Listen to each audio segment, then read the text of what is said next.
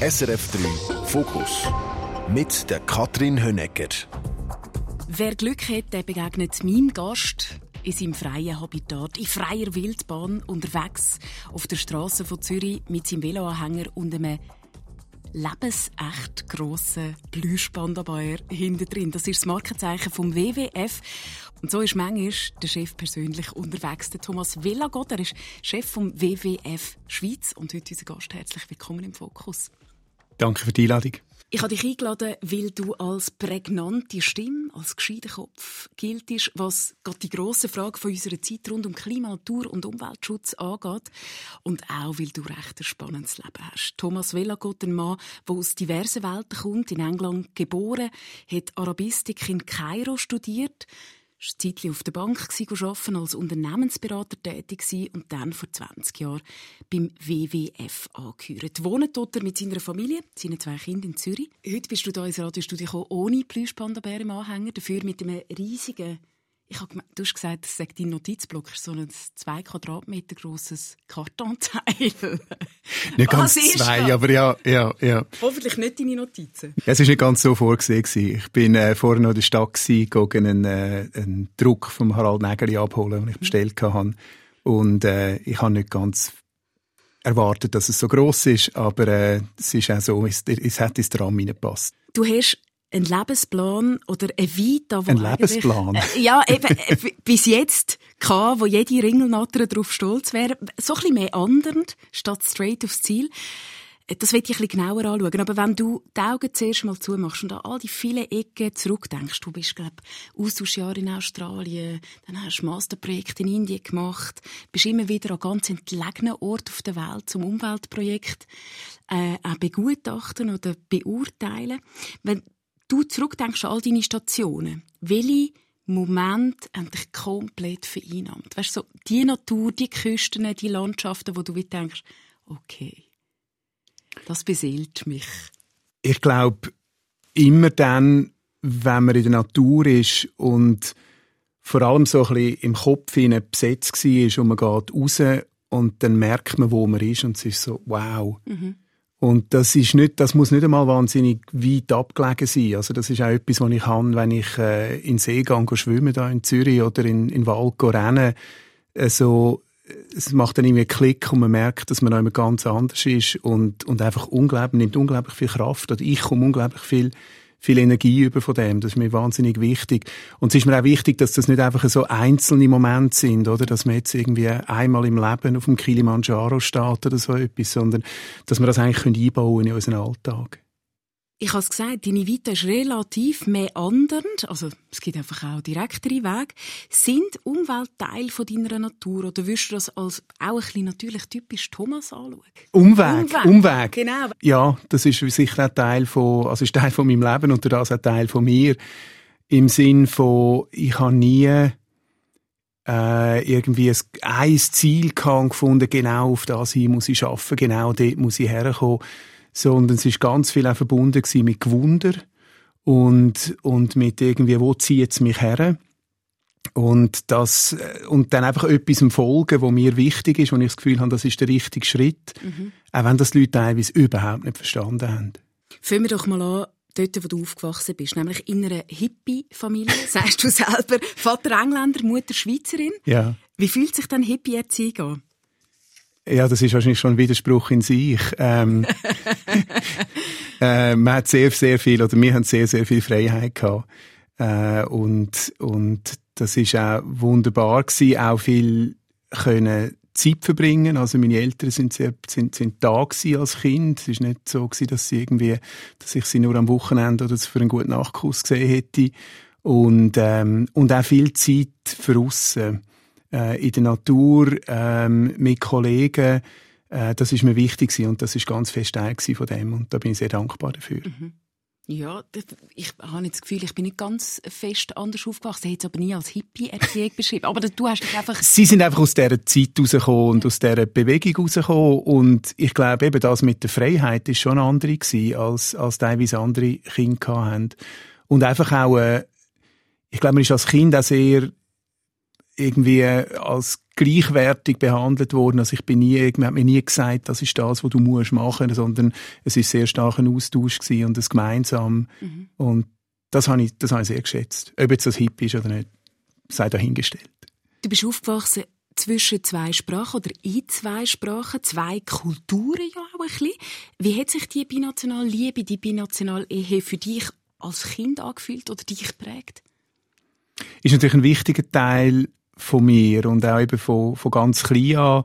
Also, als wir in die Schweiz gekommen sind, habe ich zuerst nicht Deutsch können. Ähm, und das ist in dem Sinn... Das ist mit drei gewesen. Ja, genau, genau. Das ist in dem Sinn immer auch ein Spannungsfeld gewesen. Es war etwas gewesen, wo ich, wo es Phasen gegeben hat, wo ich es extrem geschätzt habe, die, die zwei Welten, wo ich das als stark als Bereicherung angeschaut habe. Und dann hat es andere Momente gegeben, wo ich das eigentlich nicht wollte, wo ich gefunden habe, ich will nicht anders sein als die anderen und das eher als eine Belastung wahrgenommen habe. Und das ist so ein, bisschen ein, ein Hin und Her zwischen diesen Gefühlen gewesen, Was hat sich denn anders angefühlt? Also vielleicht einen leichten Akzent, oder was? Nein, nur schon einfach, dass... Ähm, dass man, äh, ja, man ist halt aus der Rolle gefallen, oder? Es ist, man ist anders gewesen als, als Kollegen und so. Nur schon von der familiären Situation. Mhm. Und, äh, das ist eben, manchmal ist das etwas, was ich sehr geschätzt habe, manchmal ist es etwas, was ich überhaupt nicht geschätzt habe.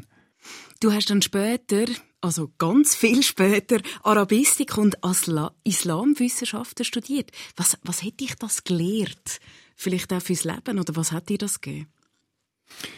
Es ist sicher, äh, also es ist auch wieder sehr viel Gewunder gewesen, einfach auf eine andere Kultur, auf einen anderen Kulturkreis und dort leben und dem Kulturkreis offen begegnen. Und das ist nicht ganz einfach mit dem äh, mit dem, mit dem Nahen Osten, weil wir so viele Bilder haben in uns rein, weil wir so viel äh, uns auch definiert haben in der Geschichte in Abgrenzung mhm. zum Islam zum Beispiel, in Abgrenzung ähm, zu der arabischen Kultur. Und darum ist es für mich wirklich wertvoll gewesen, wie den Graben zu überschreiten und das selber zu erleben. Und einfach auch, also die Qualität von dieser Kultur wahrzunehmen, einfach auch die, die Menschen aus dieser Kultur direkt kennenzulernen und nicht in diesen Klischees verhaftet sein, die man häufig, häufig hat. Also halt das nachher bis heute. Weißt du, es gibt doch manchmal Sachen, die du in deinem Studium oder in deiner früheren Zeit machst, wo vielleicht nachher gar nie mehr so konkret damit zu tun hast. Ich nehme jetzt an, du äh, übst oder redest nicht jeden Tag Arabisch. Äh, würdest es aber können, immer noch? Ja, nicht mehr so, nicht mehr so wie damals. Aber, äh, aber ich könnte mich, könnte mich sicher, könnte mich sicher durchschlagen damit. Aber es ist schon so, wenn, jemand im, wenn ich jemanden im Zug höre, der Arabisch redet, ist das, löst das schon etwas aus. Ja. Und, ähm, ich glaube schon einfach, was es mich stark prägt hat, ist wirklich eben eine Offenheit und es, es auch anderen Menschen gegenüber wollen, nicht als allererstes urteilen, sondern die kennenzulernen und probieren auch die gemeinsame Menschlichkeit irgendwo zu erkunden und nicht einfach die in eine Schachtel zu tun äh, von irgendwelchen Bildern, die wir haben. Mhm. Ich finde, Arabisch hat einfach eine wahnsinnig schöne Sprache. Gibt es ein Lieblingswort von dir? Ich finde es noch schwierig, ein spezielles Wort rauszunehmen. Ja. Ähm, es sind, es sind vielleicht fast mehr Laut oder einzelne Laut, die man hat. Also es ist wie, ähm, es, es hat Laut, die wir sonst weniger kennen. Also als Schweizer haben wir noch einen gewissen Vorteil, weil es können, können wir schon, oder? Äh, aber äh, dann gibt es andere Töne wie ein Hä. Äh, Höpp ist Liebe, oder? Das, ist, ähm, das sind einfach ganz andere, ganz andere Töne dann auch. Und das finde ich etwas Faszinierendes. Schön. Du bist später auf Bank und Richtung Unternehmensberatung gegangen. Was hat dich dort angetrieben oder dort vielleicht auch erfüllt? Äh, was, ich, was mir wichtig war, ist, ist äh, nach dem Studium einfach auch etwas wie wieder eine andere Welt zu erfahren, die ich noch nicht kennt habe. Und meine Familie, wir haben viele Lehrer, äh, Lehrerinnen, Ärzte in der Familie gehabt, ähm, aber so klassisches Business ist weniger vertreten bei mir jetzt. Das ist wie etwas, was ich weniger kennt aus dem familiären Umfeld. Und das ist wie einfach auch eine Möglichkeit gewesen, etwas Neues, eine ganz neue Welt wieder zu entdecken und äh, in etwas hineinzusehen, was ich so vorher nicht kennt habe ist auch eine Möglichkeit gewesen, jetzt bei der Bank konkret. Ich habe mit Kunden aus dem, aus dem Nahen Osten geschafft, das Arabisch auch weiter zu brauchen. Ähm, ich durfte Regionen besuchen, wo sonst niemand her wollen. Und, äh, und ich sehr gern gegangen bin, so ein bisschen abgelegenere ähm, Ort. Und das bin ich sehr dankbar gewesen. Also einerseits das zu brauchen, was ich gelernt habe, andererseits auch eben in eine neue Welt hineinzusehen Und äh, es ist für mich eine sehr befriedigende Zeit gewesen, im Sinn von, dass ich viel gelernt habe in diesen Jahren. Äh, also ich habe zuerst ein Ausbildungsprogramm gemacht bei, bei einer Bank und, äh, und nachher als Unternehmensberater sieht man einfach in sehr viele verschiedene Bereiche hinein. Und das heisst, es sind wirklich so Lehrjahre gewesen, wo ich sehr, sehr viel mitgenommen habe und für das bin ich sehr dankbar. Es hat, es hat bei der Bank hat es eine Zeit gegeben, wo ich, wo ich mich gefragt habe, irgendwie, irgendetwas ist nicht ist nicht befriedigend gewesen. Also einfach, weil, weil du jetzt das ansprichst, auch von der Befriedigung. Irgendetwas hat nicht ganz gestummen und ich bin zuerst nicht drauf gekommen, was es ist und habe mir dann überlegt, was ist mir eigentlich wichtig in meinem Job und was habe ich da? Und bin dann so auf drei Sachen gekommen, die mir wichtig sind. Ich habe gefunden, ich wollte jeden Tag etwas Neues lernen. Ich will mit Menschen zusammenarbeiten, wo mir ganz, wo, wo ich gerne mit ihnen zusammenarbeite, dass ich gerne arbeite. Und ich will mich für etwas einsetzen, was mir wichtig ist und wo mir das Gefühl von Sinn gibt. Mhm. Und habe wie gemerkt, das Letzte fehlt. Mhm. Die anderen zwei sind erfüllt gewesen und habe dann wie für mich so äh, beschlossen, ich bin bereit, an einem Ort zu arbeiten, wo zwei von diesen drei Kriterien erfüllt sind, für eine gewisse Zeit. Mhm. Für eins nicht oder weniger nicht, aber zwei müssen erfüllt sein. Aber auf die Länge ist es das nicht. Auf die Länge wollte ich wirklich, dass die drei Sachen gegeben sind. Und das ist dann auch einer der wichtigen Auslöser gewesen, warum ich dann auch überlegt habe, was kommt als nächstes. Und als nächstes ist der WWF gekommen, wo du dich für Umwelt- und Naturthemen einsetzt, schon seit über 20 Jahren, wirklich in einem ganz anderen Habitat. Schauen wir doch den dritten Punkt an. Was, was erfüllt dich denn, oder was ist dort der Sinn, wo du, wo du kannst stiften oder wo dich wiederum anstiftet? Ich glaube, es sind verschiedene Sachen. Äh, etwas ist, kann man sehr schwer erklären, weil es etwas sehr Emotionales ist, einfach die Verbundenheit mit der Natur. Mhm. Und das ist etwas, was mir wirklich schon als Kind ganz, ganz wichtig ist und mich begleitet hat auf dem ganzen, auf all dem Meandrieren, wo vorher war. Einfach, das ist mir sehr wichtig. kannst du mir das schnell, kannst du mir das Beispiel geben? Also was für eine Verbundenheit? Das, es ist eben sehr schwierig zu beschreiben. Es ist ein bisschen das, was ich vorher gesagt habe, mit wenn ich in den Wald gegangen, oder? Einfach das Gefühl von, von Staunen, von Ehrfurcht und von, von Freude dürfen da sein und, und das dürfen zu erleben. Und, und das ist wirklich etwas, was einfach sehr, also ist sehr etwas Emotionales, oder? Ein, ein zweiter Grund ist, glaube ich, auch, ich habe gewechselt zum WWF äh, kurz nachdem unser Sohn auf die Welt gekommen ist. Und einfach mit dem Kind, und wir haben viele Leute, die zum WWF kommen, nachdem sie Kind haben, weil wie irgendetwas passiert mit einem seinem Horizont, der wird irgendwie geht weiter in die Zukunft raus mhm. und man fängt sich plötzlich an, an vielleicht auch längerfristige Gedanken machen, als man es sonst macht. Also einfach die, die Idee, wählen die Zukunft mitzugestalten auf eine Art, die gut ist, ähm, das ist das ist ganz etwas Tiefes gewesen. Und ich glaube, das Dritte ist eine Wirkung zu entfalten. Also das ist irgendwie etwas, etwas Urmenschliches für mich, äh, irgendwo etwas positiv zu verändern. Und die drei Sachen sind so ein bisschen zusammengekommen und da ist auch ganz viel Zufall drin gewesen, dass es dann geklappt hat beim WWF da. Also es ist nie so, dass ich eben, darum habe ich vorher ein bisschen gelacht wegen dem Lebensplan. Es ist nie so gewesen, dass man das irgendwie auf Jahre raus, dass ich das geplant hätte. Das ist wirklich aus einem aus einem Impuls herausgekommen, das ist jetzt das Richtige zu machen und mhm. es hat dann glücklicherweise gerade geklappt. Also extrem viel äh, Bauchgefühl oder Bauchentscheid. Ja, ja. Das ist noch spannend, dass du jetzt das so optimistisch beschreibst und mich kommen gerade die pessimistischen Gedanken dazu in Sinn, wie auch Freundinnen zu mir in letzter Zeit gesagt haben, hey, bei dieser, bei dieser Lage auf dem Planet, mit diesen, mit diesen Aussichten, gerade mit unserer Natur, mit, mit der Klimakrise, ich weiß gar nicht, ob ich mehr Kind möchte. Ja, das ist ein verständliches Gefühl. Das ist etwas, wo wir jetzt viel mehr hören oder auch verbunden mit der Klimaangst äh, oder Eco-Anxiety. Äh, und ich glaube, das muss man sehr ernst nehmen. Ist auch verständlich, dass die Angst da ist. Aber für mich, das darf nie unser Handeln abwürgen. Mhm. Weil mit dem würden wir eigentlich, mit dem würden wir eigentlich genau der Gegenseite das geben, was sie will, oder? Äh, es, ich merke, es gibt viele Leute, die, die die Hoffnung verloren haben, dass man überhaupt noch etwas verändern kann. Und da müssen wir uns einfach bewusst sein, Hoffnungslosigkeit ist eine Waffe von der Gegenseite. Also ist eine Waffe von denen, die möglichst lang uns in einer Abhängigkeit von Erdöl und anderen fossilen Energien behalten. Und in dem Sinn macht man denen den grössten Gefallen, wenn man sagt, ja, ich habe sowieso die Hoffnung verloren. Und ich glaube, was wir machen müssen, ist, den Menschen immer wieder aufzeigen, nicht unrealistisch, ähm, hurra, es wird alles gut, aber wo kann ich mit meinem Handeln gemeinsam mit ganz vielen anderen Leuten etwas verändern. Und dass wir auch immer wieder darauf hinweisen und zeigen, wo Veränderung stattfindet. Oder? Das ist etwas vom Allergefährlichsten, wenn die Leute das Gefühl haben, ja, es ist sowieso, es ist fünf vor zwölf oder vielleicht sogar fünf ab zwölf und ich kann ja sowieso nichts machen. Oder was kann ich als Einzelperson machen? Und dass man dort irgendwie zu verstehen gibt, nein, aber wir sind Teil von etwas ganz Grossem und miteinander kriegen wir das her. Absolut. Ich will da nachher dann auch gerne noch ein bisschen einhaken, aber ich mhm. möchte noch schnell bei dem Erziehungspart bleiben. Weil ich bin letztes Jahr vor dem Murteratsch-Gletscher und habe meinem Sohn gerade erklärt, schau, da oben ist ein Gletscher, das ist Eis, das nie weggeht. Und während ich geredet habe, ich gemerkt, stopp, halt, keine, keine gute Explanation, keine gute Erklärung. Das war einmal. Ja. Ich sage äh, vielleicht geht aber Eis auch weg. Ja. Weil, äh, ich weiß jetzt nicht mehr genau, was mein Wortlaut war. Aber ich glaube eben, dass es wichtig ist, auch da, aber vielleicht hast du mir da eine bessere Antwort, einfach transparent zu erklären, was gerade vorgeht. Ja. Und auch Kind mit dieser Realität zu konfrontieren. Ja, unbedingt. Also was eben ja nicht irgendwie Sugarcoating, dass man es irgendwie schön verpackt und der gleiche tut sich alles gut. Das auf keinen Fall.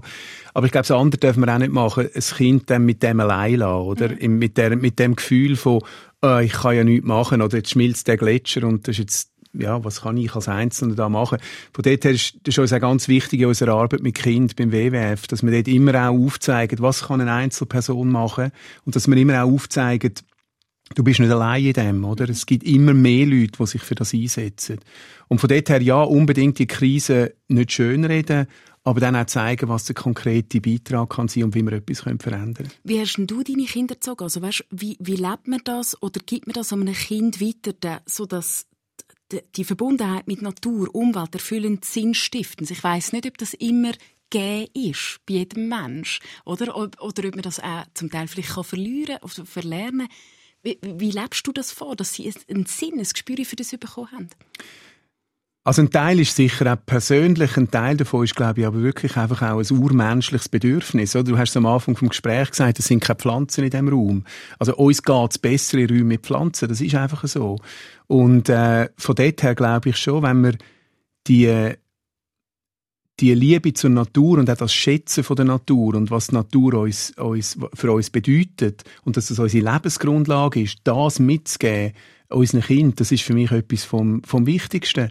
Und das bringt mehr als einfach mit dem Mahnfinger zu sagen, du, äh, wehe, du lässt mal das Licht äh, brennen oder irgend so etwas. Sondern es braucht wie die Grundlage, glaube ich. Und aus dieser Grundlage heraus braucht es nachher konkrete Handlungsanweisungen. Was können wir machen? Wo gehen wir das nächste Mal in die Ferien als Familie zum Beispiel? So Sachen. Ja, aber das ist ein Punkt, oder? Ich meine, der Verzicht ist nicht etwas, wo in unserer Gesellschaft extrem hoch gehabt wird als Tugend, sondern das muss man wie auch wieder lernen, dass, weil wir können alles immer haben und auch schnell. Wie, wie hast du deinen Kind Verzicht beigebracht? Weil ich glaube, du hast auch schon vorgeschlagen, so jetzt gehen wir in Stockenburg statt auf Thailand. Ja, es hat mal einen Moment gegeben, wo ähm, unsere Tochter, die sie recht klein war, mal gefunden hat, warum alle anderen gehen auf Thailand und wir gehen ins Dockenburg. Warum eigentlich, oder? Also es ist auch so ein bisschen aus einem Frust raus. Ähm, und ich glaube, dann ist es wichtig, dass wir, also erstens mal, dass man das mit ihnen bespricht, dass sie das verstehen, warum es, eben besser ist, dass wir auf so einen Flug äh, können verzichten. Und das andere aber auch, dass wir, also ich glaube auch, dass man es dann nicht irgendwie auf Teufel komm raus immer alles durchsetzt und ihnen probiert, irgendwie das perfekte Leben mhm. aufzudrängen. Mit dem machen wir, machen wir einem Kind keinen Gefallen. Dann macht es nämlich nachher genau das Gegenteil. Sondern, dass man, dass man das versucht, in einem vernünftigen Rahmen zu machen. Und, glaube nachher einfach auch die Vorteile aufzuzeigen. Oder? Also, Verzicht tönt so wahnsinnig, äh, oh, dann fehlt mir nachher etwas. Aber ich kann dir vielleicht ein Beispiel geben. Wir sind als Familie, ähm, die letzten Ferien, wo wir, ähm, wo wir miteinander weiter weg sind, sind wir auf Schottland gegangen. Und wir sind mit dem Zug gegangen und wir haben verzichtet auf den Flug. Ja, es ist umständlicher gewesen, es ist länger gegangen. Wir aber sind gegangen mit dem, mit dem Zug Interrail. Ja, genau, wir haben Interrail ja. gemacht. Aber wir haben dafür einen Stopp in Paris eingeleitet für ein paar Tage. Wir haben einen Stopp in Durham in England eingeleitet. Und ist das dann am Schluss ein Verzicht gewesen? Uns ist nicht so vorgekommen. Es war eigentlich eine Bereicherung gewesen, aber man könnte es auch als Verzicht bezeichnen. Und dass man so einfach auch mit den Kindern darüber nachdenkt und das mit ihnen bespricht, oder? Was sind denn Vor- und Nachteile? Wie bei manchen grossen Shifts in der Gesellschaft habe ich mir überlegt, weißt, Diversität, Inklusion oder eben Klimaschutz, denke ich immer wieder, müsste das nicht viel früher irgendwie anfangen, wenn wir einen, einen grossen Wechsel in unserer Gesellschaft sehen Also vielleicht schon als Schulfach gewisse Themen thematisieren. Also das ist ganz wichtig, dass wir bei den Kindern anfangen. Also wir haben, wir haben Kindermitgliedschaften ab drei bei uns und, und Produkte, wo wir, wo wir anbieten, damit man eben mit den Kindern früh auch kann über die Themen anfangen, anfangen reden. Äh, wir gehen in die Schulen, äh, wir haben mehrere tausend Kinder im Jahr, die bei uns in Lager kommen, äh, wo wir über Schulbesuche erreichen. Also es ist für uns ganz wichtig, dass wir, und, und dass man das auch eben kindgerecht macht, eben nicht mit dem, nicht mit dem Mahnfinger. Und Gleichzeitig finde ich aber immer, ist es auch etwas Heikles. Wir dürfen nicht dort ankommen, dass man irgendwie das Gefühl hat, ja, wir müssen jetzt einfach Kinder richtig erziehen und dann machen die das schon, dann lösen die das Problem für uns. Also das wäre ein bisschen ganz bequem. Da müssen wir einfach auch bei uns ansetzen. Das wäre sonst, das wäre sonst ein bisschen einfach. Ja, weil notabene die, die auf der Straße sind, seit ein paar Jahren, sind ja die Klimajugendlichen. Genau. Ich glaube, die, die am allermeisten sich einsetzen. Die machen sehr, sehr viel und das, das merke ich auch, wie viel, äh, wie viel Einsatz dort ist und Ernsthaftigkeit, wirklich etwas zu verändern, das ist, ähm, das ist äh, unglaublich eindrücklich. Wenn wir jetzt so viel von Kind und Erziehung geschwätzt haben, was hast denn du von deinen Kindern gelernt? Sie sind unterdessen fast erwachsen beide. Ja, genau. Sie sind äh, 23 und 17, ja. Ähm, also immer, immer wieder viel. Ich glaube auch, zum Beispiel beim Reisen mit Kind schaut man einfach die Sachen anders an. Man, man erlebt andere Sachen sie kommen an einen Ort ganz anders her. Und, und durch das ist es einfach eine, eine enorme Bereicherung, mit Kindern unterwegs zu sein. Ähm, oder auch jetzt, wir sind, wir sind kürzlich in Cambridge gewesen, und unser Sohn, der als, als, als DJ arbeitet, manchmal, ähm, ist dann dort in einen Club gegangen und hat nachher, nachher aus dem erzählt. Das war eine Welt, die ich sonst nicht erlebt hätte. Und, und das ist äh, in dem Sinne einfach eine Erweiterung auch vom eigenen Horizont. Und das ist extrem schön. Ich will gerne Musik spielen, wenn wir es jetzt gerade schon von DJing haben und der Jugend. Ich weiß nicht, ob du einen Song aus deiner Jugend mitgebracht hast. Ich glaube fast nicht. Es ist Sting dabei, Melissa Etheridge äh, und Leonard Cohen mit einem Track, der noch nicht so alt ist. Was würdest du gerne hören? Also wenn wir es chronologisch machen, das Ding ist wirklich, also bin ich 16 gewesen, wo ah, das ja, Lied rausgekommen ist. Wieso hast du das Lied mitgebracht? Ich habe gesagt, bring mir bitte Songs, die dir etwas bedeuten. Ja, das ist äh, ein Englishman in New York und das ist für mich da auch schon ein ganz wichtiges Lied gewesen. Ich glaube, das hat vielleicht auch bisschen zu tun gehabt mit dem zwischen den Kulturen sein, oder? Er singt darüber, I'm an Alien, I'm a legal alien. Äh, und das hat mich von dort her, glaube ich, irgendwo ähm, angesprochen. Es, es gefällt mir auch musikalisch sehr. Und dann aber auch vom Text her. Es hat Stellen drin, wo also vielleicht auch, wo jede, wo jede Jugendliche ansprechen, im Sinne von uh, «Be yourself no matter what they say», dass man seinen eigenen Weg soll gehen äh, Und dann aber auch eine Stelle, wo, wo mich auch irgendwie ein bisschen begleitet hat, äh, wo, wo es heisst ähm, It takes more than combat gear to make a man. It takes more than a license for a gun. Confront your enemies, avoid them when you can. A gentleman will walk but never run. Also die Idee von, man soll den Konflikt nicht suchen, man soll im Konflikt aber auch nicht aus dem Weg gehen, wenn es um etwas Wichtiges geht. Man soll einfach seinen Weg gehen und der auch konsistent gehen. Das habe noch selten jemand gehört, so konzis das Ding rezitieren. Schön. Englishman in New York.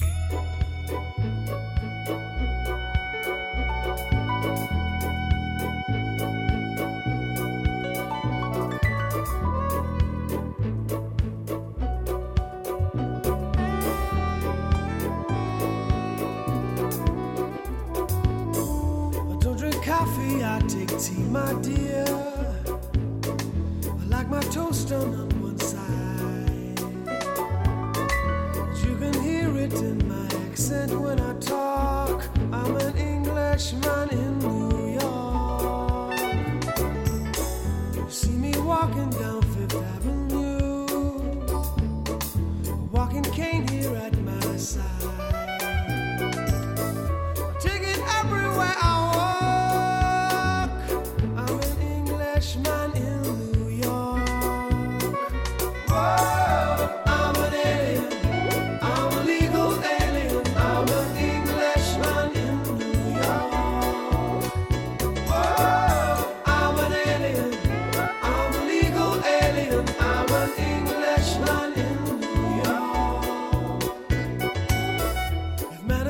of manners, someone said.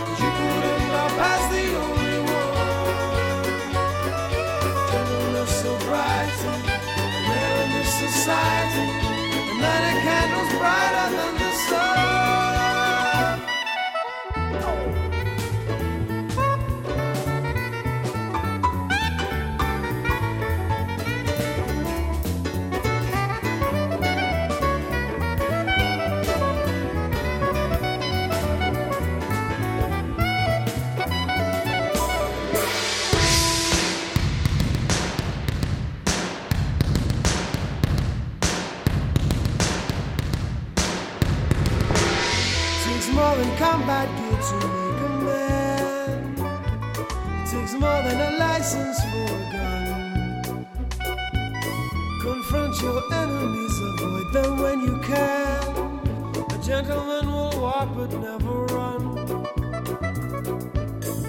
The manners make of manners, someone say. He's our hero of the day. It takes a man to suffer ignorance and smile. Be yourself, no matter what they say. Be yourself.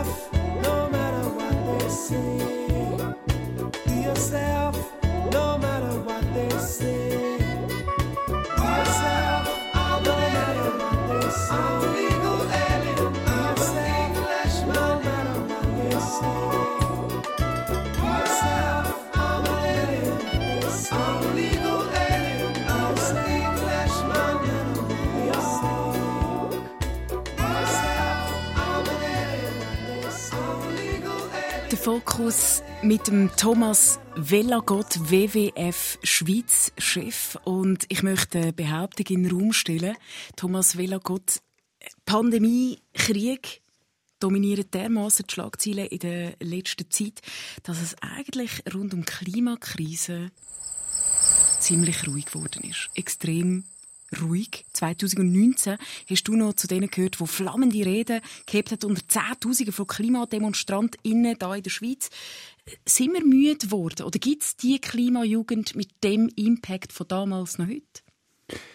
Es mag so scheinen, als ob das Thema weniger präsent ist, aber es ist es nicht. Ähm, das haben wir uns natürlich auch gefragt, wo die Pandemie gekommen ist. Was ist jetzt, ist jetzt der Schwung, ist jetzt der verloren? Geht das, geht das jetzt nicht mehr weiter?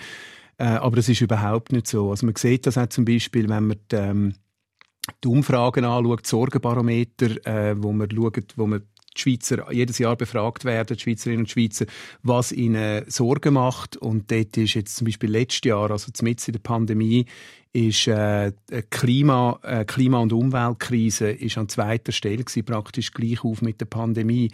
Also man hat einfach das Gefühl, das sei weg, aber das ist bei den Leuten noch sehr, sehr präsent. Wir haben das auch gemerkt bei unseren Freiwilligen. Wir haben heute achtmal so viele Freiwillige wie 2015 und das, das Wachstum geht weiter. Also die Leute wollen sich engagieren, wollen etwas machen. Wir merken es auch in der Wirtschaft. Das WEF macht so eine Umfrage jedes Jahr, wo sie nach den, den grössten äh, Risiken fragen bei, den, bei ihren Firmenmitgliedern. Und die Top 3 Risiken sind heute alles Umweltrisiken. Vor zehn Jahren war noch kein einziges darunter. Und da hat sich also wirklich etwas verändert und das geht nicht einfach weg. Und ich glaube, viele Leute haben auch verstanden, dass Pandemie zum Beispiel, also wie Pandemien entstehen, über Zoonosen, äh, also, also Viren, die übertragen werden von, von Wildtieren nachher auf, auf Menschen, dass das auch etwas zu tun hat mit der Zerstörung von Habitat, dass das eben häufiger wird. Oder jetzt auch, wenn wir etwas nehmen wie den Krieg in der Ukraine, ähm, dass die Abhängigkeit von fossilen Energien, dass das eben auch etwas zu tun hat äh, mit, mit dem Konflikt. Und darum glaube ich nicht, dass die Themen weg sind, auch wenn es vielleicht nicht bei den Schlagzeilen alleroberst erscheint. Mhm. Da möchte ich gerade einhaken. Oder? Der Bundesrat hat gerade die Tage vor der Energieknappheit gewarnt, in einem doch äh, alarmierenden Ton. Es geht ums Ganze, hat Bundesrätin Samaruga gesagt, wo sie vor allem die Spitze der Gas- und Stromorganisationen vor Energiepass gewarnt hat und adressiert. Äh, wie schaffen wir die Wende, Thomas Velagot, gerade trotz oder vielleicht auch wegen dem Weltgeschehen? Es hat natürlich extrem viel miteinander zu tun. Oder? Und wir können jetzt auf die Krise auf zwei Arten reagieren. Wir können reagieren mit, äh, ja, jetzt können wir das alles vergessen mit Klimaschutz. Jetzt müssen wir einfach wieder, äh, jetzt müssen wir einfach möglichst viel, an möglichst viel fossile Energien von jemand anders herkommen. Das wären extrem kurzfristige Arten, mit umzugehen. Weil dann haben wir genau die Abhängigkeit weiter, die uns jetzt zum Verhängnis wird. Oder wir können sagen, das ist ein Grund, um den Wandel, die Transition weg von den fossilen Energien noch zu beschleunigen äh, und nochmal noch mal, äh, stärker Druck zu geben. Und das ist natürlich der Ort, wo wir sehr stark uns dafür einsetzen, dass wir sagen, wir müssen weg aus dieser Abhängigkeit, wir müssen hin zu einer Nachhaltigkeit von unserer Energieversorgung. Das wird uns auch eben unabhängiger machen und weniger erpressbar. Mhm. Es gibt ja extrem viel hoffnungsvolle Entwicklungen, wenn man mal äh, eine positive Seite anschaut. Oder? Wir, wir reden darüber, erlöst uns elektrisches Fliegen bald von der lästigen Flugscham. Das hat die Sonntagszeitung kürzlich titelt. Oder man könnte viel mehr Solarstrom anbauen, nicht nur auf Dächer, sondern auch das eine Schlagziele. 5% von der See könnte man äh, nutzen, um das russische Gas in der Schweiz zu ersetzen. Es gibt extrem viele Ansätze, die im Moment umschwirren. Das ist ein schwieriger Überblick, ja. sich zu verschaffen und zu sehen, was ist wirklich realistisch realistisch. Wo glaubst du, welche Entwicklungen haben Potenzial oder stimmen dich hoffnungsvoll? Ja, also man hat wirklich so das Gefühl, alle zwei Wochen kommt wieder die neue, die neue Wunderlösung, die jetzt, wo jetzt alle unsere Probleme im Energiebereich lösen soll. Äh, Technologie hat eine ganz wichtige Rolle zu spielen in dieser Transition, in diesem Übergang. Aber es ist nicht so, dass es, äh, dass es die, das technologische Wunder gibt und wir einfach können weitermachen wie bisher. Und ich glaube, was wichtig ist in, dem, in dieser Situation, ist auch, dass wir heranschauen und sagen, welche Technologie ist wo in ihrem Entwicklungsstand, wie viel kosten die verschiedenen Te Technologien, um dann einen Plan zu haben eben bezüglich einem Mix von der Zukunft. Und da sehen wir einfach, äh, Solarenergie als der grosse Bereich, wo man wirklich äh, schnell kann zubauen kann. Das hat zu tun ganz stark auch mit der Reduktion der Kosten. Äh, die sind um 80 Prozent gefallen in den letzten zehn Jahren. Äh, also das ist heute in, in, in Großteil der Welt die günstigste Form von Energieproduktion. Das kann man schnell zubauen. Und du hast es gesagt, oder mit unseren Dächern haben wir eigentlich riesige Flächen, wo, wo, wo man im Moment einfach nicht nutzt für das. Und da, müssen wir, da brauchen wir einen Solarsprint, dass man rasch zubaut. Das Zweite, wenn ich, wenn ich darf, ist einfach ähm, wir müssen auch den Verbrauch anschauen. Oder? Man könnte jetzt nicht einfach fossile Energien und Atomstrom nehmen und eins zu eins ersetzen durch, äh, durch Erneuerbare. Das wäre falsch. Wir müssen gleichzeitig das riesige Sparpotenzial nutzen. Wir könnten etwa 40 Prozent einsparen, ohne dass es uns irgendwie, dass wir auf etwas müssten verzichten. Einfach mit smarterer Technologie, mit, äh, mit besserer, äh, mit, mit mehr Einsparungen. Und ich glaube, da ist jetzt auch wieder eine Chance, der Konflikt, dass wir einfach auf das auch hinweisen hinweist, wir müssen auch sparen gleichzeitig. Und das heißt nicht weniger Lebensqualität. Hat denn die Schweiz die Action verschlafen? Die Schweiz hat, das, hat, da, hat vieles verschlafen. Oder? Ich meine, der Umstand, dass 50 Prozent von unserem Gas aus Russland kommt, das ist ja nichts Neues. Das ist etwas, wo man schon seit längerem äh, davon, davon geredet hat, von dieser Abhängigkeit. Die Abhängigkeit haben wir im Erdölbereich ja auch, oder? Äh, also das sind nicht neue Sachen. Und wenn man auch vergleicht mit anderen Ländern, da haben andere Länder viel schneller gemacht beim Zubau von neuen erneuerbaren Energien als die Schweiz. Wir sind in der glücklichen Lage, dass wir viel Wasserkraft haben. Das, äh, das hilft uns. Also die Schweiz ist nicht schlecht aufgestellt aus dem Grund heraus. Aber was den Zubau angeht, dort haben wir wirklich etwas verpasst. Der WWF kooperiert ja immer wieder mit Firmen, Unternehmen, Staaten. Ihr sind quasi die, die sich an einen Tisch ansetzen und zusammen Lösungen suchen. Greenpeace auf, auf der anderen Seite, äh, und das hast du mal ganz schön gesagt, die, das sind die, die sich dafür an Aktionärsversammlungen können oder dürfen oder müssen abseilen. Ähm, also aktivistisch einmal an die Grenze gehen. Wärst du gerne mal ein bisschen weniger nett und mehr radikal? Also zuerst mal, ich habe grossen Respekt vor Greenpeace und, und der Arbeit, die sie machen. Wir arbeiten sehr eng zusammen. Wir haben gemeinsame Ziele. Sie setzen es anders um, als wir es machen. Ich glaube, das ist auch gut, dass sich verschiedene Organisationen können ergänzen können. In dem Sinne fände ich es völlig sinnlos, wenn jetzt alle würden auf die gleichen, die gleichen Massnahmen setzen. Das, dann würden wir uns duplizieren. So können wir uns ergänzen. Und ich sehe unsere Massnahmen nicht als weniger radikal, weil es geht wirklich um einen, um einen radikalen Wandel von unserer, von unserer Wirtschaft, von unserer Gesellschaft hin zu eben wirklich nachhaltigem Wirtschaften. Äh, wir machen es auf andere Art und Weise, aber miteinander haben wir am meisten Erfolg. Aber ich nehme an, dass auch der Faktor Zeit dir im Nacken sitzt als WWF-Chef. Äh, es passiert einfach zu wenig in dieser kurzen Zeit, wo uns bleibt. Das hat kürzlich eine Klimaforscherin Sonja Seneviratne, die da mir vis-à-vis gesessen ist, gesagt. Und in der Schweiz streiten wir uns manchmal jahrzehntelang um eine Staumauer. Wie ist das äh, zu handeln oder wie, wie gehst du mit dem um? Ist unser Land ein bisschen in diesen Mustern gefangen? Ich muss da zwei Sachen vielleicht dazu sagen. Ähm, das eine ist, ja, die Zeit ist das, was mir am meisten Sorgen macht. Es gehen ganz viele Entwicklungen äh, sieht man da, da verändert sich etwas, da, da eben tut sich die Wirtschaft verändern, die Bevölkerung engagiert sich viel stärker, auch Politik zieht langsam nach. Also verändert sich etwas, aber es passiert einfach viel zu langsam. Von dort her die Frage von der Beschleunigung, die ist für uns absolut zentral. Also wie können wir den Wandel noch beschleunigen, damit, damit es eben lange, damit wir die Krise können, können bewältigen können. Das Zweite vielleicht zu den Staumauern, oder? Dort wird manchmal einfach sehr, sehr plakativ argumentiert. Zum Beispiel eben die Umweltverbände wollen alles verhindern. Unsere Erfahrung ist, wenn man frühzeitig miteinander am Tisch sitzt, wenn man gemeinsam Lösungen sucht, ähm, dann können wir eben auch rasch handeln, dann können wir rasch auch äh, zum Beispiel äh, Stauwerk sanieren, äh, können, wir, können wir eben auch neue, neue, äh, neue erneuerbare Energien zubauen. Ähm, das ist möglich, aber man muss es einfach miteinander machen. Da haben wir gute Erfahrungen gemacht. Du bist seit 20 Jahren beim WWF dabei, ähm, bei dieser Organisation. Du hast aber schon als Kind Märkli verkauft mit dem Panda-Logo. Und es weiß eigentlich auch jedes Kind WWF gleich Tierschutz, Artenschutz, Naturschutz. Für was steht heute der WWF ein? Oder was hat sich auch verändert? Müsst ihr mehr für eure Anliegen kämpfen? Oder äh, um das Gehör zu gewinnen? Wir müssen für die Beschleunigung kämpfen. Oder? Das ist das, wo, wo eben uns fehlt Zeit. Und darum ist es wichtig, dass wir, dass wir uns noch mehr Gehör verschaffen können. Die Mission vom WWF hat sich in den letzten 30 Jahren nicht verändert. Dass wir uns äh, einsetzen für eine wir wollen eine Zukunft mitgestalten, wo Mensch und, und, Natur in Harmonie miteinander leben. An dem hat sich nichts verändert. Wir wollen die Klimakrise äh, bewältigen und wir wollen die Biodiversitätskrisen, also den Verlust an Arten und Lebensräumen bekämpfen. Und die zwei Krisen sind unglaublich eng miteinander verflochten. Mhm. Und darum ist es extrem kontraproduktiv, was im Moment passiert, dass man teilweise politische Kräfte probieren, die gegeneinander auszuspielen und zu sagen, ja, was wollen wir jetzt? Wollen wir Klimaschutz oder wollen wir Naturschutz? Können nicht beides haben, oder? Dabei das tut völlig ausklammern, dass wir genau eben, wenn wir zum Beispiel Klimakrise angehen wollen, brauchen wir funktionierende Ökosysteme. Die binden ja auch CO2, die schützen uns auch vor den Auswirkungen äh, vom Klimawandel. Und darum ist es extrem wichtig, dass wir das beides gleichzeitig angehen. Ich glaube, in der Schweiz haben wir ja eine extreme Verbundenheit mit der Natur. Aber trotzdem investieren wir manchmal ja immer noch zu wenig, wenn es um ihren Schutz geht. Warum ist das so? Oder hat sich das vielleicht auch verändert in den letzten paar Jahren? Das verändert sich auch, ja, das merken wir. Aber, aber grundsätzlich ja, wir, wir sehen zu wenig, wie stark die Biodiversitätskrise eben auch in der Schweiz ist.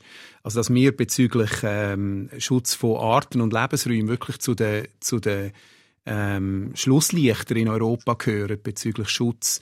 Äh, da haben wir sehr, sehr viel aufzuholen äh, und das ist vielen Leuten nicht bewusst. Und das ist etwas, was uns auch wichtig ist, dass wir das immer wieder kommunizieren und zeigen, wo die Probleme liegen. Was wir aber merken, ist, dass in den letzten paar Jahren das Thema Biodiversität und die Biodiversitätskrise den Leuten viel mehr bewusst worden ist, dass wir das Problem haben. Und auch, und das ist, glaube ich, recht neu, dass immer mehr Leute merken, das hat auch etwas mit dem Wohlergehen vom Menschen zu tun. Äh, also das ist nicht einfach, das ist nicht einfach, ja, ist halt schade, wenn es ein bisschen weniger Eisbären oder Tiger gibt, sondern wenn die Ökosystem nicht mehr funktioniert, dann hat das eine direkte negative Auswirkung auf mich und auf meine Kinder. Mhm. Und das ist etwas ganz anderes, weil dann sind wir nicht mehr einfach in einer Ecke, also sprechen wir nicht einfach nur Leute an, wo wirklich wo die Natur und Tier ganz wichtig sind, sondern dann geht es uns alle an, weil das ist etwas, wo, wo uns alle betrifft. Und da merken wir eine Veränderung. Und die Pandemie hat das wahrscheinlich sogar noch verstärkt. Ich frage mich aber trotzdem manchmal, wie nachhaltig das der Nachhaltigkeitstrend ist. Oder heute ist wirklich alle alle geben irgendeine grüne Flagge vor. Ähm, man redet manchmal auch von Greenwashing. Ja. Wenn Firmen sagen, hey, wir, wir wirtschaften komplett grün in Zukunft, das aber überhaupt noch nicht einhalten. Was glaubst du, wo kann man für sich selber einen einfachen Weg finden, um nachhaltig zu leben, ohne dass das nur Fassaden ist? Also vielleicht zwei Sachen. Zuerst zum Greenwashing. Ja, das ist ein Problem. Äh, das ist aber auch völlig klar, wenn du einen Trend hast äh, und man merkt, die Gesellschaft verlangt immer mehr nachhaltige äh, Produkte, Menschen wollen nachhaltig leben, dann ist es klar, dann springen auch Leute auf den Zug auf, die das nicht so ernst meinen mhm. und, und dann irgendetwas ins Schaufenster stellen, wo nicht viel dahinter ist. Von daher, das ist etwas, wo wir neben der Beschleunigung von dem Wandel sehr stark darauf achten dass das eben ein wirklich ein echter Wandel ist und eben nicht nur ein Wandel in der Art, wie wir über, über das Problem reden. Und darum tut der WWF auch sehr stark setzt auf zum Beispiel Ratings, auf äh, Standards, dass wir das auch aufzeigen, wer macht es wirklich, wer, wer tut wirklich äh, etwas Gutes bezüglich Nachhaltigkeit und wer redet nur so. Und dass wir da zum Beispiel Retailer oder Banken regelmäßig auch raten und den Leuten das zur Verfügung stellen oder auch sagen, was sie für Labels sind gut, was für Labels sind weniger gut. Also das ist mal so ein bisschen der Teil Greenwashing. Das ist wirklich etwas, wo wir angehen müssen, wo uns sehr wichtig ist. Das Zweite ist, was kannst du, was kann, kann ich machen, was können wir als Einzelne machen in diesem Bereich? Und ich glaube, da muss man zuerst sagen, es braucht, oder man hat häufig die Diskussion, ja, der Einzelne kann es richten, es ist, geht alles um Freiwilligkeit und die anderen sagen, die Politik muss alles richten. Und am Schluss brauchen wir einfach beides, weil es eben muss viel schneller gehen. Wir können uns nicht aufs eine oder das andere verlassen. Es braucht also gute politische Rahmenbedingungen und dann braucht es äh, Aktion auch von, der, von den einzelnen Menschen. Und dort gibt's verschiedene Sachen, verschiedene grosse Hebel, die man ansetzen kann. Das sind drei, vier Sachen, äh, wo es sich lohnt, herzuschauen. Zum Beispiel, wie bewege ich mich fort, also ob jetzt im Alltag oder wie gehe ich in die Ferien, ähm, wie heizt sich meine Wohnung oder mein Haus, wenn ich auf das einen Einfluss habe, ähm, wie ernähre ich mich, vor allem wie viel tierische äh, Proteine nehme ich dort zu mir, wie tue ich investieren, äh, inklusive zum Beispiel ähm, Pensionskassen und so Sachen. Also ist das nachhaltig oder nicht? Und das Letzte ganz wichtig, und das ist dann wieder der, der, der, der Link zu der Politik, oder? Tue ich auch entsprechend abstimmen. Also, dass ich, dass ich, ähm, dass ich dort zum Beispiel Kandidierende unterstütze, die wirklich die Natur ernst nehmen. Ähm, das ist ein weiterer Hebel. Und wenn man, das sind so die grossen Hebel, die man hat. Aber nachher, glaube ich, was ganz wichtig ist, ist, dass sich jede und jeder für sich überlegt, wo kann ich einen Beitrag leisten. Und man muss nicht perfekt sein. Nein, genau. Keine Umweltheldin sondern das ist dort, ganz wichtig. was für einen selber äh, Sinn macht vielleicht auch. Das ist ganz wichtig, weil wenn man so den Anspruch hat, also ich merke das manchmal, wenn ich, wenn ich Leute treffe, irgend, irgendeinem Apero oder etwas und, sie sich, und man sich vorstellt und ich sage, ich frage, was ich mache und ich sage, ich arbeite beim WWF, dann fangen sie häufig an, sich rechtfertigen und quasi ihre, ihre Sünden zu beichten oder sagen, warum sie ein Lachsbrötchen in der Hand haben oder warum sie halt gleich ein Auto brauchen und so. Und ich muss dann immer erklären, also Sündenvergehen gehört nicht zu meinem äh, und, und es sind, äh, ich finde es auch nicht, also ich, ich will das auch nicht, ich will nicht über Menschen urteilen. Am Schluss äh, haben wir unterschiedliche Orte, wo wir können ansetzen können, oder? Und darum ist es wichtig, dass sich jede und jeder das für sich überlegt, Beispielsweise, wir leben in, also wir haben kein Auto als Familie, das ist extrem einfach für uns. Wir leben in Zürich und meine Frau und ich arbeiten beide in Zürich. Also was soll ich jetzt jemanden verurteilen, wo, wo Auto fährt? Mhm. Aber die Person kann dafür vielleicht noch jemand einsparen, wo es mir viel schwerer fällt. Und dort tun wir zum Beispiel auch über so einen ökologischen Fußabdruck äh, Rechner, wo wir zur Verfügung stellen, wo man das auch wirklich kann für sich persönlich mal anschauen kann und sich überlegen, wo kann ich wirklich einen Unterschied machen. Und dann ja, unbedingt nicht der Anspruch haben, perfekt zu sein. Wir haben im Moment sogar Plakate aus, wo wir genau das sagen. Man muss nicht perfekt sein, um das Klima zu schützen. Weil sonst machen wir nichts, wenn wir einfach das Gefühl haben, ja, ich bin ja sowieso nicht perfekt. Mhm. Ich habe ein paar kurze Fragen zum Schluss an dich, Thomas Vellagott äh, vom WWF. Wer ist eigentlich dein grösster Find? Die, die probieren, die Wende zu der Nachhaltigkeit aufzuhalten, die, die das Interesse haben, uns in dieser Abhängigkeit von fossilen Energien zu behalten, weil sie einfach so Geld verdienen. Und ich habe ehrlich gesagt gedacht, die Wolfsdebatte, die Wolfsdebatte, aber ich hätte gedacht, bringt dich wahrscheinlich da oder dort am einen oder anderen Stammtisch auch recht in eine, in eine, in eine, in eine heikle Position. Also dort, dort, dort sind sehr viele Emotionen drin, das ist so. Äh, aber das sind nicht, dort, dort, dort, dort verorte ich nicht meine Finden, sondern dort müssen wir gemeinsam Lösungen finden. Wir haben ja jetzt zum Beispiel auch einen, einen runden Tisch gemacht, äh, zusammen mit Vertreterinnen und Vertretern von der, von der Bauern, von den Jägern, mhm. um genau eben auch äh, Lösungen, Lösungen an, auf Lösungen anzuschaffen, gemeinsam, weil das, das ist eine neue Situation. Die Tiere sind da, die gehören daher, die gehören zu unserer Fauna äh, und wir müssen eine gute Art finden, mit dem umzugehen. Und an dem Tisch sitzen dann auch Leute wie äh, Anwohnerinnen, Anwohner, die Schiss haben um ihre Kinder oder um, um, um ihre Herden. Oder? Also denen begegnet man natürlich dann genau auch vor Ort und das ist wichtig, dass man denen begegnet und auch, dass man die, die Sorgen ernst nimmt und, und das nicht einfach abtut und dass man eben, dass man miteinander Lösungen schafft, dass man auch sieht, wo sind Probleme. Also zum Beispiel, wenn jetzt Herdenschutzmaßnahmen ergriffen werden, dass das an Teilorten sehr gut funktioniert, aber an anderen Orten vielleicht herausfordernd ist oder dass man andere Maßnahmen muss ergreifen und dass man da einfach miteinander nach Lösungen sucht. Oder es wird so häufig werden einfach Konflikt bewirtschaftet. Also haben die Leute eigentlich gar kein Interesse daran, eine Lösung zu finden, weil sie leben ganz gut von dem Konflikt. Und wir probieren da einfach anders daran herzugehen und sagen, nein, wir müssen die Sachen lösen und für das müssen wir auf die Leute zugehen und können uns nicht verschanzen in unseren Schützengräben. Bist du jemals im Zoo gewesen? Ja, schon als Kind und, äh, und immer wieder. Was bringen Klimakonferenzen? Die bringen ganz viel. Und das ist ein Problem, dass man dort irgendwie den Leuten jedes Mal sagt, es ist fünf vor zwölf und wir haben es wieder verschlafen. Und dass irgendwann dann die Leute finden, ja, also entweder ist eure Uhr kaputt oder sonst probieren ihr uns irgendwie verdummt zu verkaufen.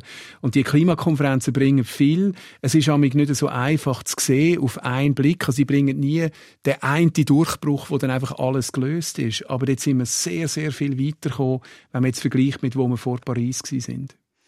Du leist deinen Lohn auf 180.000 Franken brutto jährlich, tiefer als früher im Privatsektor. Warum ist der öffentlich? Das ist für uns einfach wichtig, dass wir, äh, dass wir den Lohn, meinen Lohn, den Lohn von der Geschäftsleitung äh, offenlegen, im Sinne von, ähm, dass man da nicht irgendwie etwas mauschelt, sondern, sondern dass, dass die Leute das sehen. Das wird auch regelmäßig wird das, wird das verglichen mit anderen NGOs, dass man das sieht. Und ich finde es wichtig, auch, dass der jetzt gleich geblieben ist in den letzten, in den letzten zehn Jahren. Du bist heute CEO vom WWF Schweiz. Früher bist du als Panda, Pfadi-Name Panda, in der Pfadi Wie macht man das perfekte Sommergrillfeuerli? da fragst du wahrscheinlich den Falschen. Ähm, ich habe einfach mal gelesen, dass du das extrem gut kannst. Und ich habe gemerkt, dass meine Taktik Nein, das, falsch ist. das stimmt, das stimmt definitiv nicht. Also unsere, unsere Tochter hat sich auch schon darüber beklagt, dass wir, dass wir, äh, dass wir nie grillieren. Ähm, ich bin nicht so ein grosser äh, Grillfan und, äh, und Feuerli machen, also ja, brächte ich vielleicht an, aber äh, definitiv nicht der Experte zum Tipps geben. Gibt es noch irgendwelche Lifehacks, die du tatsächlich noch anwendest aus dieser Pfadizeit? Also der eine oder andere Knopf schon, ja, das, äh, ich glaube, das ist noch, noch wichtig. Oder äh, auch, das ist das erste Mal, wo man wo man gelernt hat, mit Kompass umzugehen. Und äh, das hat mir mal das Leben gerettet. Also da bin ich sehr dankbar Was? dafür. Ja. In welcher Situation? Äh, wo ich in der jordanischen Wüste unterwegs war und äh, mit einer Karte, die dann nicht so weit gegangen ist, wie ich gemeint habe, sie ginge und dann via Kompass-Navigation zurückgefunden habe. Und den Kompass hast du im Hosensack per Zufall gehabt oder auf deinem Handy? Nein, ich nicht. Nein, das war definitiv vor Handyzeiten. Das war während dem Studium, Anfang 90er Jahre. Nein, ich habe einen Kompass dabei, wenn ich reise. Spannend. Danke vielmals. Thomas Villagott, unser Fokusgast, Chef vom WWF Schweiz. Mein Name ist Katrin Hönegger. Und mehr Podcasts von uns gibt es auf srf.ch audio. Eine Empfehlung, eine aktuelle, zum Beispiel die Folge von News Plus, darüber, wie der Krieg nicht nur Menschenleben, sondern auch die Natur und die Umwelt zerstört. Ich wünsche ganz eine gute Zeit. Thomas Villagott, ein Song geben wir uns noch. Entweder die Melissa Etheridge, die du mitgebracht hast, oder der Leonard Cohen. Dann nehmen wir doch Melissa Etheridge. Ähm, das hat mich sehr beeindruckt. Das ist ein Song, der im Zusammenhang mit dem Al Gore und dem Film An Inconvenient Truth ähm, rausgekommen ist, wo es äh, viele Leute, also er heisst ja ähm, I've got to wake up und es ist äh, etwas, was viele Leute hier empfunden haben, wo sie das erste Mal mit der Klima, also für viele ist das, das erste Mal gewesen, wo sie so richtig realisiert haben, was Klimakrise bedeutet. Und äh, ich finde es sehr schön, wie sie singt I am not an island, I am not alone. Und es geht eben sehr, mir sehr stark darum, dass man eben miteinander die Krisen angeht und löst.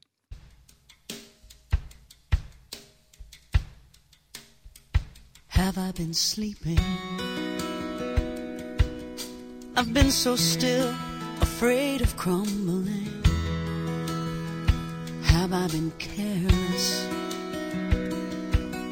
Dismissing all the distant rumblings.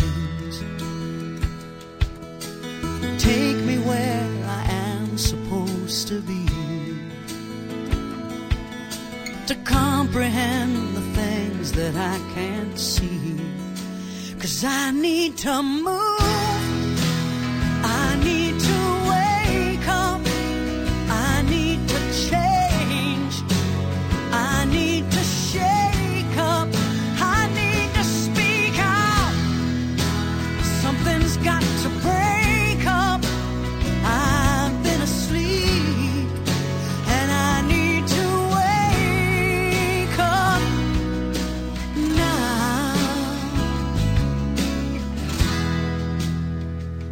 even as a child. I danced like it was 1999. My dreams were wild. The promise of this new world would be mine. Now I am throwing off the carelessness of youth to listen to living young, truth.